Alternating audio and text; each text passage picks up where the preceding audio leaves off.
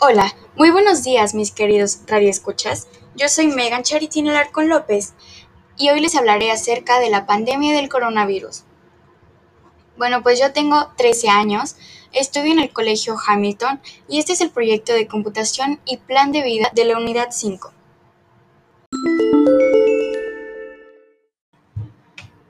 La pandemia del coronavirus comenzó en China, pero se ha ido expandiendo a todos los continentes, contagiando así a toda la población mundial. He hecho un reportaje acerca de cómo he enfrentado la pandemia y el aislamiento. La primera pregunta es, ¿problemas que enfrentaste? Enfrenté muchos problemas con mi familia, ya que estaba irritable y no sabía realmente lo que estaba pasando en el mundo, cuántas muertes había y qué había causado este virus. Impactos o cambios en tu vida.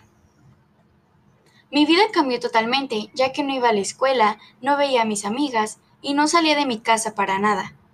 Lo que era un poco irritante porque todos en mi casa estaban ocupados y yo me sentía sola y aburrida. ¿Cómo te adaptaste?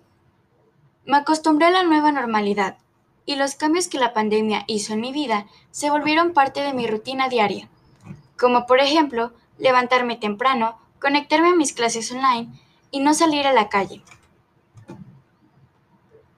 ¿Qué habilidades necesitas para mejorar? Para sentirme mejor con mí misma, creo que necesito tolerancia, empatía, paciencia y comprensión. ¿Qué aprendiste en este periodo?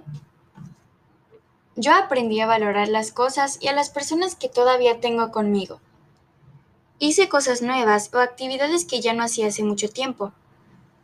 Y sé que si seguimos las normas de sanitización, podremos salir adelante y liberarnos de este virus que nos ha cambiado la vida.